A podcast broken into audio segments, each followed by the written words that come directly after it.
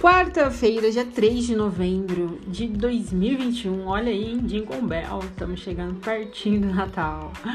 Bom, mais um Tática, mais futebol desta quarta-feira. Eu, Juliane dos Santos, apresento e vamos falar sobre ela, a Libertadores Feminina, que já chegou chegando.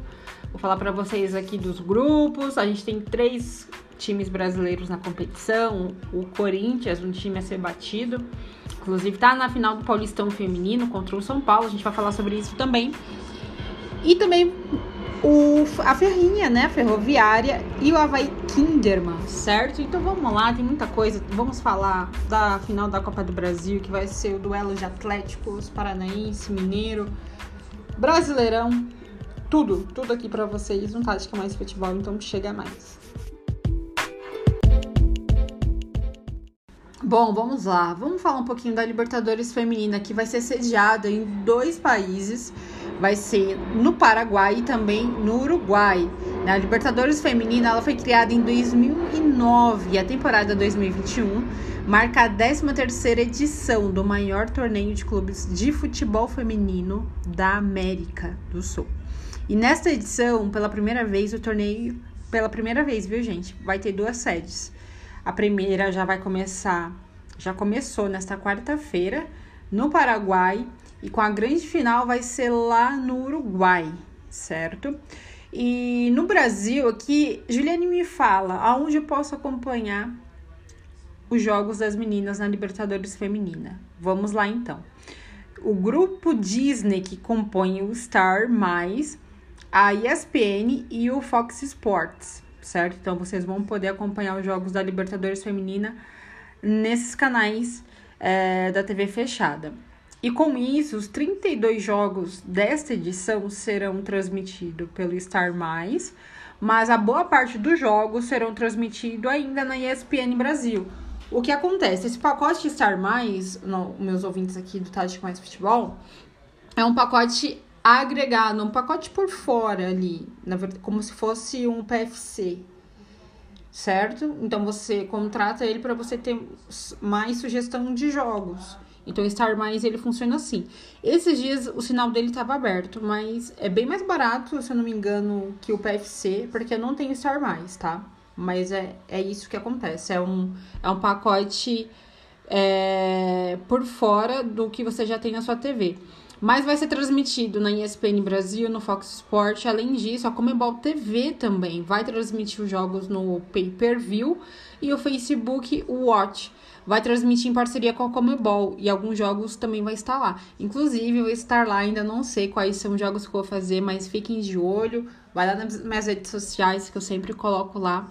E recebi esse convite é uma, um grande privilégio, uma grande satisfação de poder comentar grandes jogos da Libertadores Feminina, gente. Então, fiquem de olho lá no meu Twitter, que é o arroba ju, com H, C, 2S Santos, que eu sempre coloco lá todas as informações que eu vou fazer de trabalho, e também no Instagram, que é Juliane, underline, C Santos, e lá também sempre posto, certo, gente? Então, vocês vão ver minha escala lá porque ainda não saiu, mas vai estar nesse estimaço aí.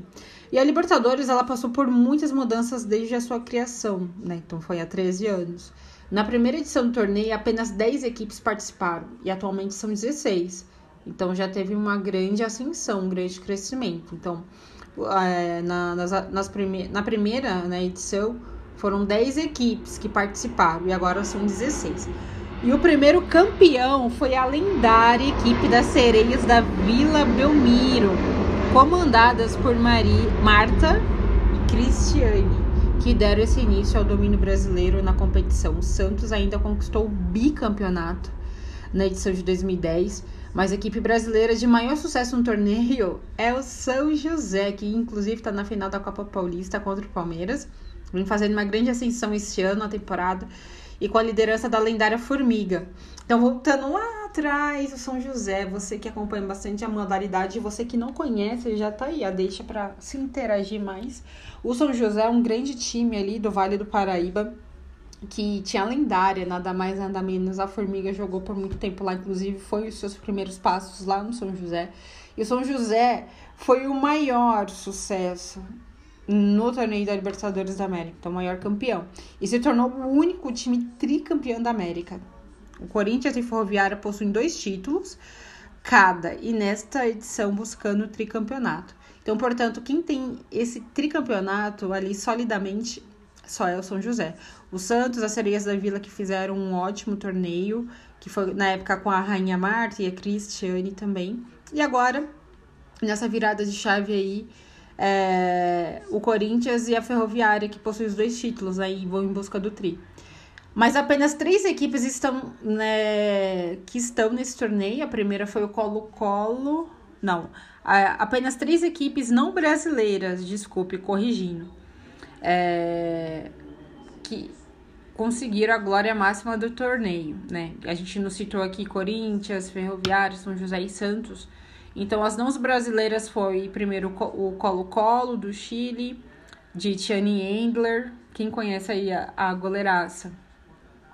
Essa baita goleira, a Tiani Engler, chilena, em 2012.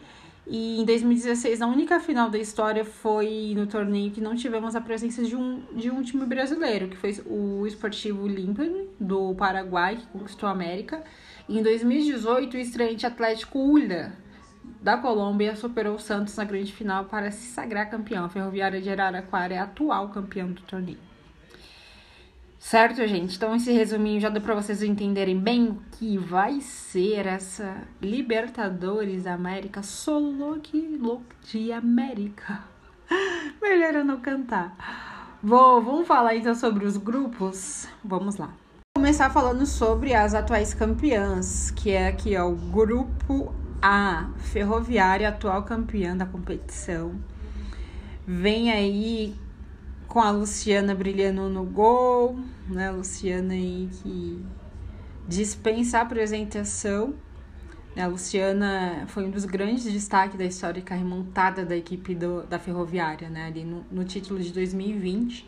Tem a Rafa Mineira, a Analice, a Jéssica, a Barrinha joga muita bola lateral direita ali a Carol Tavares, a Ludmilla, ou a Larissa lá na frente, a Raquel Fernandes.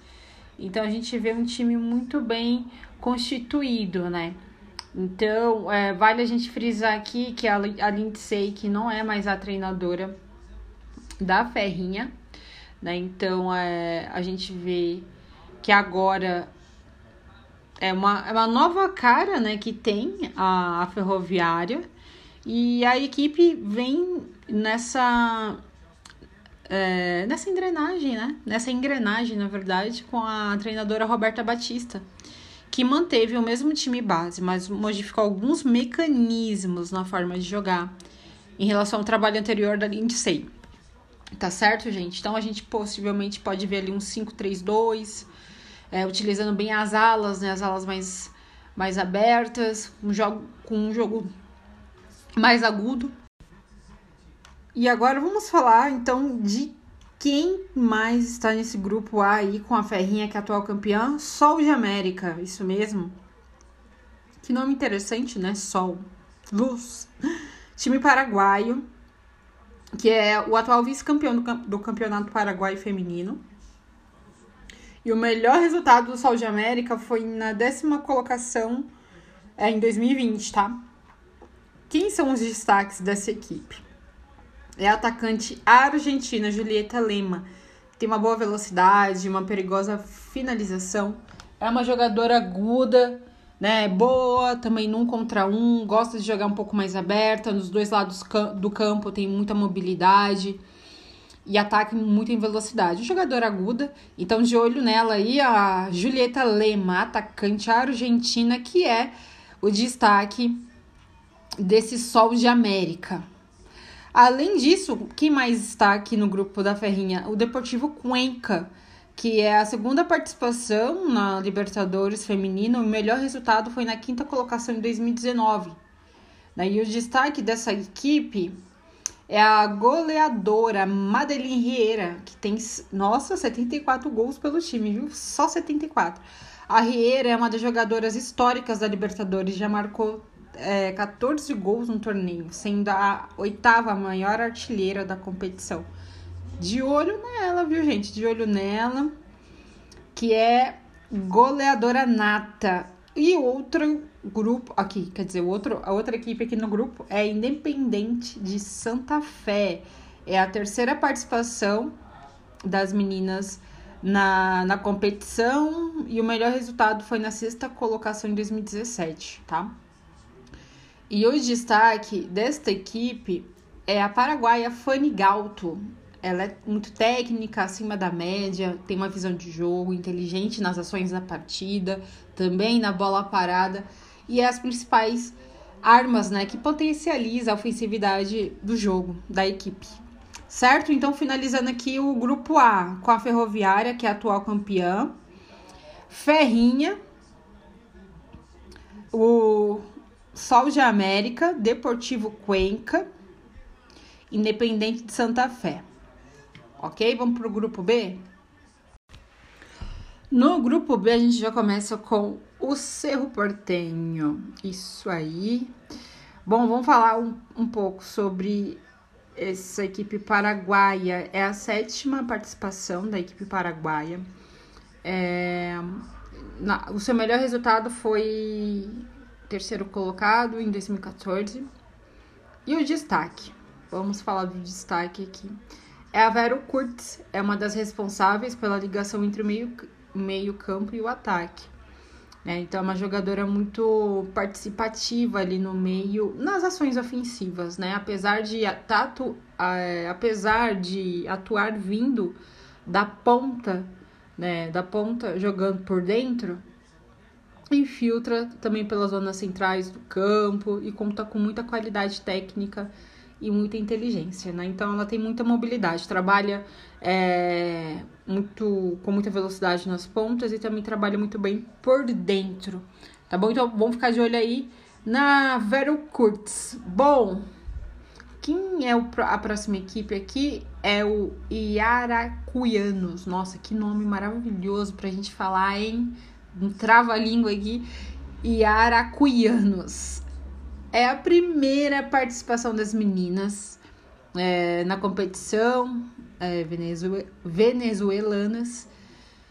E olha, vamos ficar de olho, interessante nessa equipe. Por ser a estreia, vamos falar então o destaque aqui. É os Maylin Borges, que se destaca pela sua força e velocidade, sendo uma das atletas que a equipe mais busca quando tem o ataque em velocidade, né? O, o contra-ataque. Então fica de olho aí, vamos ficar de olho na Osmailin Borges. Aqui temos umas brasileiras no grupo B, que é o Avain Kinderman, é a segunda participação das meninas de Santa Catarina. É, a maior posição que elas conseguiram foi na nona colocação na competição em 2020, tá? E é vice-campeão do Campeonato Brasileiro em 2020, no ano passado. Vamos falar então um pouquinho aqui do destaque a Letícia. A Lele é uma centroavante que não fica tão confortável de costas pro gol, porém é muito potente, une a velocidade, né, a força que ela tem, o um contra um, podendo atuar aberta ou centralizada, né? Então é uma atacante muito móvel, então ela tem bastante mobilidade, quebra a linha de marcação, busca o jogo quando é necessário, então é uma atacante que não fica presa dentro da área, né? Então sabe se espaçar bem da marcação. Vamos ficar de olho aí na Lele. Vamos pro grupo C. Vamos ver quem tá aqui no grupo C. Vamos lá. Deportivo Cali. É a primeira participação do Deportivo Cali na competição, certo? Vamos falar aqui quem pode ser destaque das, das meninas. É a Linda Caicedo. A Caicedo, eu acho que vocês que principalmente conhecem muito futebol, acompanham o futebol feminino, vai lembrar muito desse nome, né? Linda Caicedo. Ela só tem 16 aninhos e é uma das jovens fenômenos do futebol sul-americano, né? Ela só tem 16 anos, gente. 16 anos. O que você fazia com 16 anos de idade? Eu ainda estava na escola e nem pensava. É... Assim, já gostava muito de futebol, relacionado a futebol, mas não pensava ainda fazer o jornalismo, né? E hoje sou jornalista. E a, a linda Caicedo, que com 16 anos já joga uma Copa Libertadores da América. É brincadeira, né? Bom, apesar dela ser muito jovem, ela se mostra decisiva nos grandes jogos, já sendo até mesmo convocada para a seleção principal da Colômbia. Tô falando, não é para qualquer um. Ela é muito veloz, ótima no um contra um. E tem é, um dos melhores um contra um do continente. O mais famoso é Lisa. Lisa. Então vamos ficar de olho aí na linda Caicedo. A Lisa Caicedo, de 16 anos. Bom, vamos falar agora da Aliança Lima. Primeira também participação. As peruanas na competição. Vamos ver quem é o destaque. É a goleadora Adriana Lucar. Ela foi bastante importante na atual temporada. E pode fazer a diferença a favor das peruanas com seus gols. Então é aquela goleadora nata dentro da área, não desperdiça. Vamos ficar de olho na Adriana Lucar aí, do Aliança Lima. Bom, outro time é o Real Tomayapo, do grupo C, Tomayapo. É da Bolívia também a primeira participação, as meninas bolivianas na competição. Destaque aqui é a, a jovem goleira Flávia Morales. É, apesar dela ser muito jovem, ela já conhece o torneio e pode acrescentar muito nos momentos difíceis. É aquela então jogadora decisiva, né? Isso também pode ajudar demais aqui as meninas é, do Real Tom. Bom, Universidade do Chile, Universidade do Chile, né? É a segunda participação das meninas chilenas. A melhor, o melhor resultado foi na quarta colocação em 2020.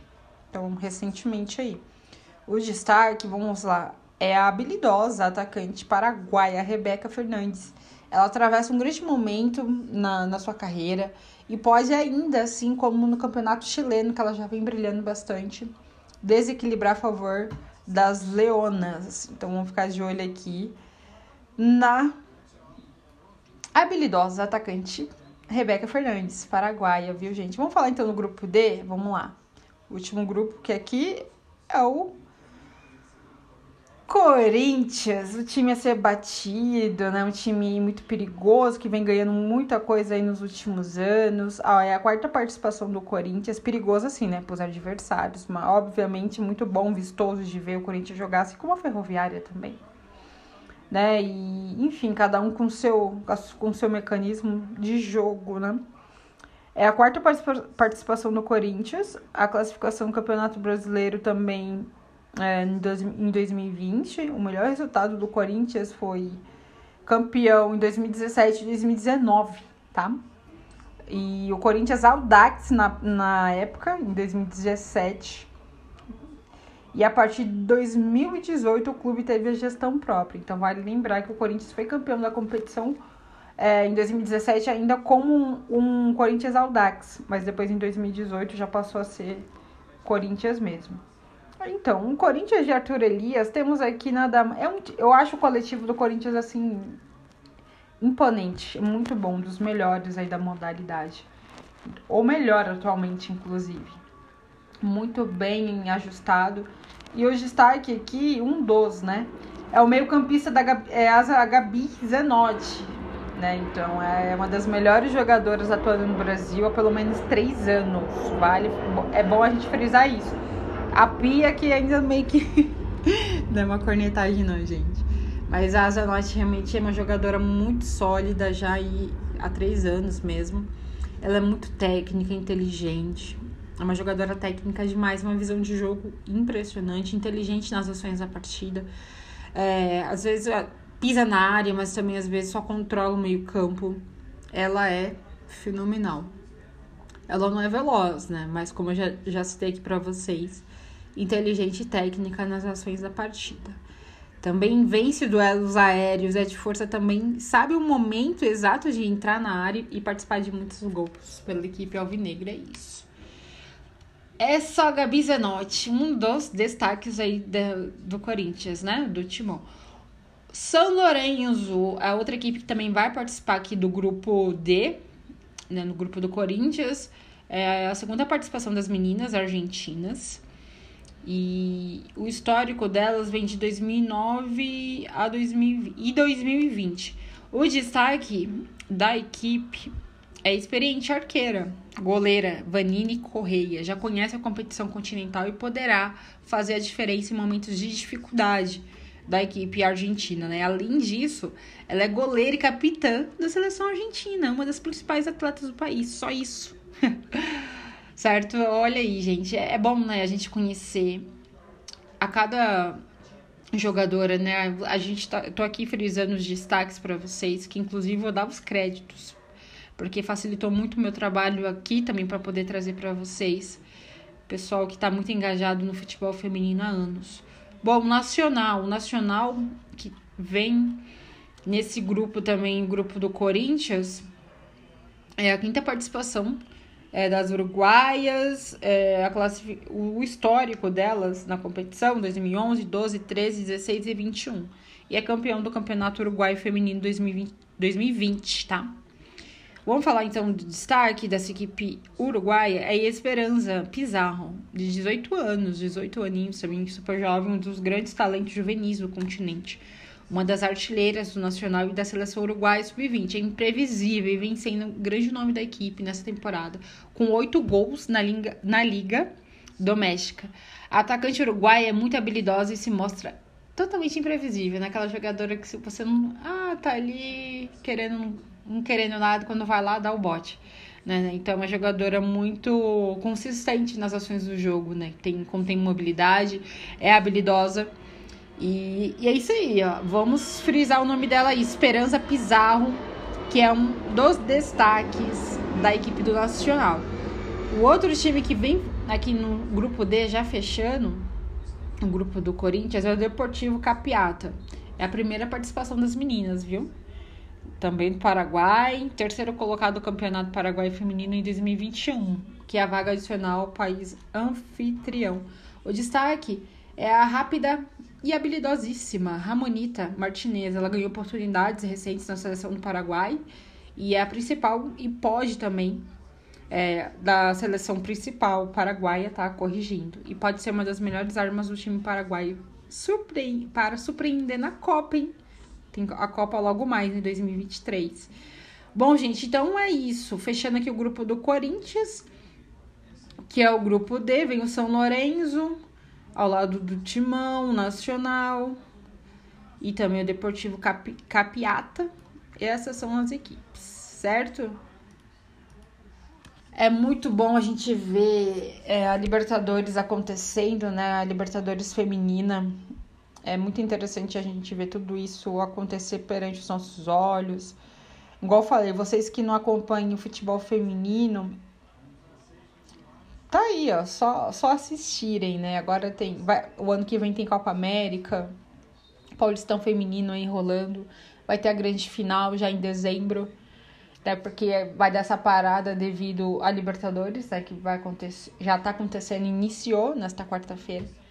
Então é, a modalidade tá aí, gente, cada vez cresce. Então não deixe de acompanhar, como já frisei aqui para vocês, tá bom?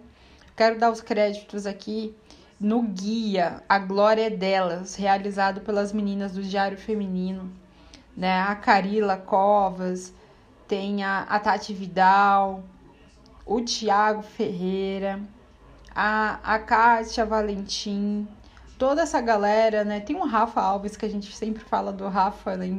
impossível não falar dele, né? Sempre ajuda a gente com esses materiais maravilhosos. E para quem quer conhecer esse guia aqui, igual falei para vocês, a glória é delas, é só acessar o Twitter das meninas lá. Tem o Diário Feminino, no Diário Feminino mesmo, arroba Diário Feminino, e o diário e os Twitters particulares deles, tá? Da Carila Cova, Thiago Ferreira, Tati Vidal, mais conhecida como short é, dobrado da Gabi Zanotti. E tem todos eles ali, a Kátia Valentim, enfim, tá um trabalho muito primoroso, me ajudou bastante até trazer essas informações aqui para vocês mais mastigadas. Não deixe de acompanhar e a gente vai se ver aí logo mais a Libertadores, tá bom? Então acompanha e tem um timaço de pessoas comprometidas e super boas e sabe no que fazem muito bem. Então não deixe de acompanhar a Libertadores Feminina edição 2021 na Comebol TV e também aí nos canais Disney. Tem outro timaço lá também. Fechou? Vamos falar agora então dessa grande final da Copa do Brasil? Bora! E teremos uma final de Copa do Brasil totalmente atlético, atletical, Atlético Paranaense de Valentim e do outro lado o Galo doido do Cuca, que vão se enfrentar nesse grande embate de logo mais. Uma final milionária, né? Porque até então quem vencer vai levar uma bolada para casa. Bom, o que foi esse jogo do Flamengo contra o Atlético Paranaense no Maracanã? 3 a 0 para o Atlético Paranaense. Eu assisti a partida. É, eu sabia, até comentei para vocês aqui, né, no último episódio, que tudo poderia realmente acontecer, porque tava um jogo imprevisível que o, o, o Atlético Paranaense fez lá na Arena da Baixada, algumas baixas que o Flamengo tinha naquele jogo, mas voltou depois o Bruno Henrique, o Gabriel, enfim. Mas mesmo assim, o time do Flamengo perdeu um ímpeto muito grande. Muito grande, isso até mesmo o próprio Renato Gaúcho admitiu e a gente viu um, um Atlético Paranaense muito mais incisivo no jogo, né? Dentro da sua proposta, dentro das ações da partida, né? Controlando as ações do jogo, conseguiu realmente é, neutralizar é, as ações do jogo do Flamengo, principalmente o meio e ataque, que é o poderio mais ofensivo e, e muito incisivo do Flamengo. Né? Então a gente viu ali um poderio muito forte do Atlético Paranaense marcando realmente em linhas, uma partidaça do Thiago Heleno, né? jogou muita bola. A gente viu ali que eles marcavam em, em, por zona, né? A equipe do Flamengo também, é, jogando ali no, um pouquinho mais num bloco baixo, no bloco médio baixo, né? Mas não se expôs tanto e, e trabalhou tudo nas costas da zaga do Flamengo, né? trabalhando as suas bolas todas nas costas da zaga do Fla. Né? Então a gente viu ali no contra-ataque uma partidaça do Nicão, né? com um jogadoraço, assim, tipo, muito. Né? Falar em Atlético Paranaense e não falar do Nicão. É a mesma, mesma coisa de você falar de Santos e não falar do Rei Pelé, ou do Neymar, inclusive. Enfim. Bom, vamos falar então o que foi esse jogo. Como eu falei para vocês, foi um Atlético Paranaense marcando um pouquinho mais ali a saída de bola do Flamengo. E isso totalmente inibiu o jogo do Flamengo. O Flamengo não conseguiu jogar. Foi uma partida que foi um miolo ali, no miolo de zaga do Flamengo, um pouco bem mais vulnerável. E o Atlético Paranaense bem mais consistente, principalmente na marcação e também quando tinha bola e quando não tinha ela. Se portava muito bem marcando ela é, marcando sem a bola e com a bola é, sair em, em contragolpe. Então se portaram muito bem, sem a bola e com ela, e ganharam o jogo. Foi isso, com muita eficiência. E o Flamengo mal conseguiu jogar devido essa essa leitura de jogo que o Valentim teve, né? Jogando ali no seu bloco médio-baixo, mas soube se portar bem sem a bola, controlou marcou e com, quando tinha bola, matava a pau ali. Era bem mais incisivo e letal nos contragolpes. Venceu com autoridade por 3 a 0 Está na final do Atlético para. Na, está na final da Copa do Brasil com total mérito.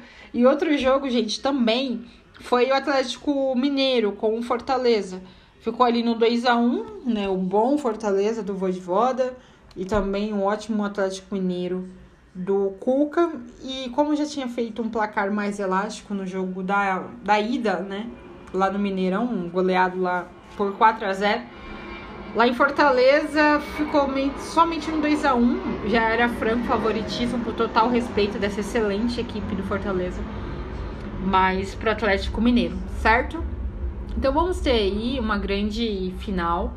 É um time que vem muito bem, é bem propositivo, o Atlético Mineiro, e um outro time que foi muito inteligente e soube é, fragmentar é, a baixa que o Flamengo vem sofrendo, né? Então, pontos para o Valentim, conseguiu realmente inibir e aproveitar as baixas e a vulnerabilidade que o Flamengo vem passando. Certo? Quem vence então? Eu não vou nem falar meu palpite aqui porque tá totalmente em aberto, viu, gente? Jogo é jogo, uma final única, tudo pode acontecer.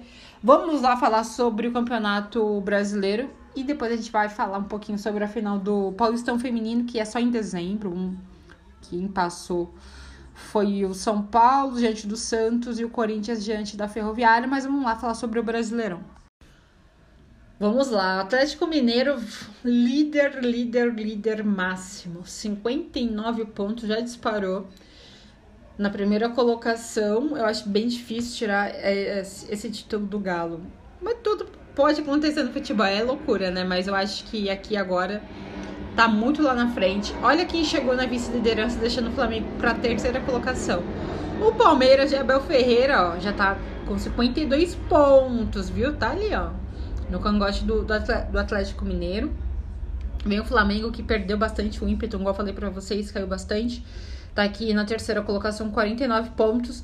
Na quarta colocação vem o Braga, né? O Braga que perdeu um pouquinho ali da sua força, mas aí se mantém bem ali, né? Os dirigidos do Barbieri, que para mim, ao lado do Vojivoda, é os treinadores dessa competição, é, com 49 pontos. Então já tá ali, ó, na Libertadores tá garantido. E ainda tem a final da Sul-Americana, né? Quanto ao Atlético Paranaense. Vai ser um jogaço daqueles. O Fortaleza, no fechando G5, com 48 pontos também já está na fase de, de Libertadores, de grupos. Aqui na sexta colocação vem o, o Dirigidos do Silvinho, que está ali, ó. A torcida louca, louca pra, pra que ele saia. Mas eu acho, eu já até comentei aqui com vocês, ele. Eu sou a favor da manutenção do, do trabalho dos treinadores hoje no futebol brasileiro. Exceto o que o Diniz vinha fazendo no Santos, sabe? Exceto.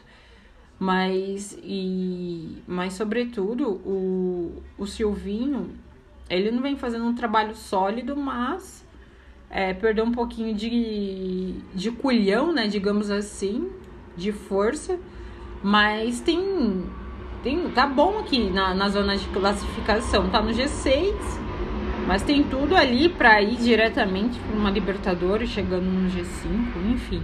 Eu acho muito precoce você.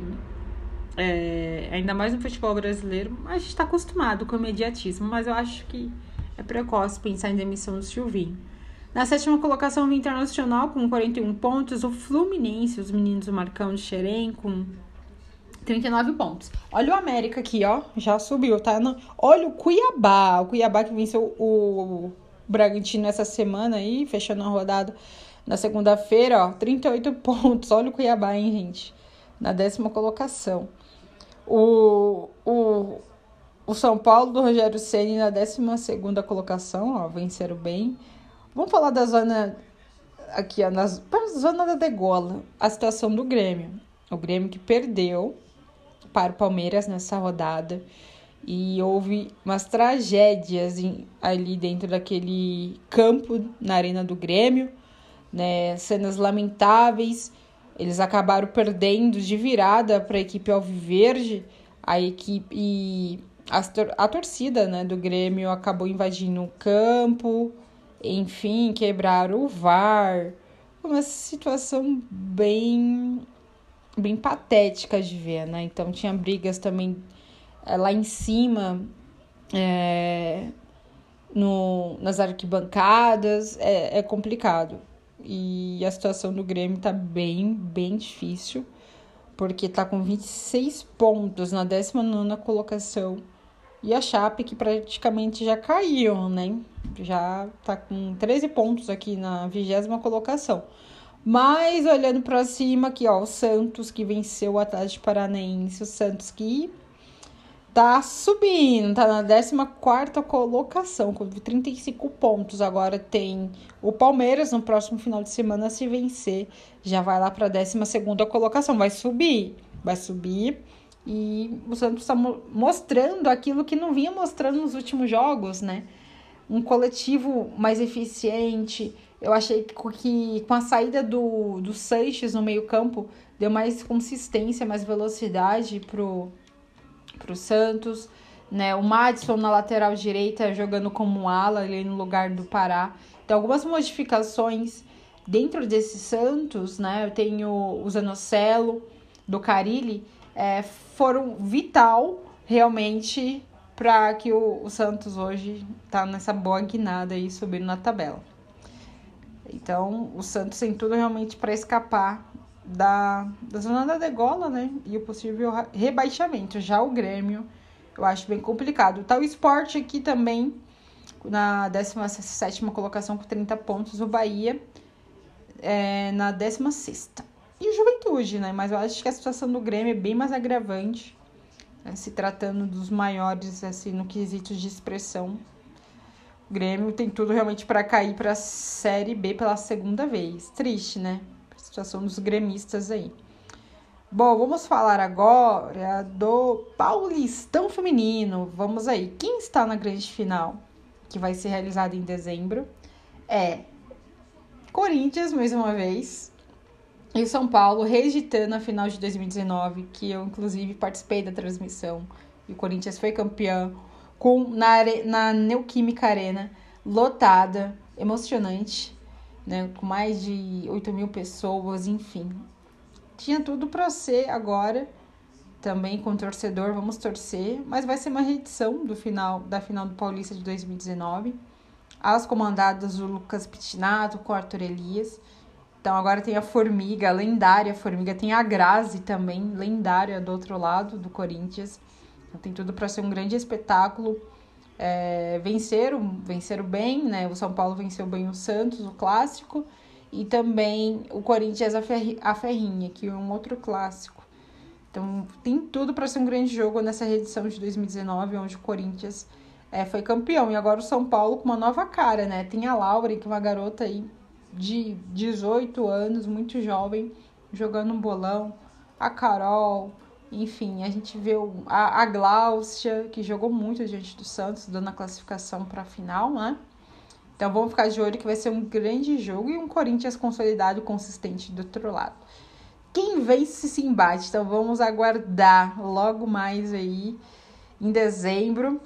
Depois da Libertadores Feminina, a gente vai ter o Paulistão Feminino aí para ver quem vai levar, fechando já a temporada 2021.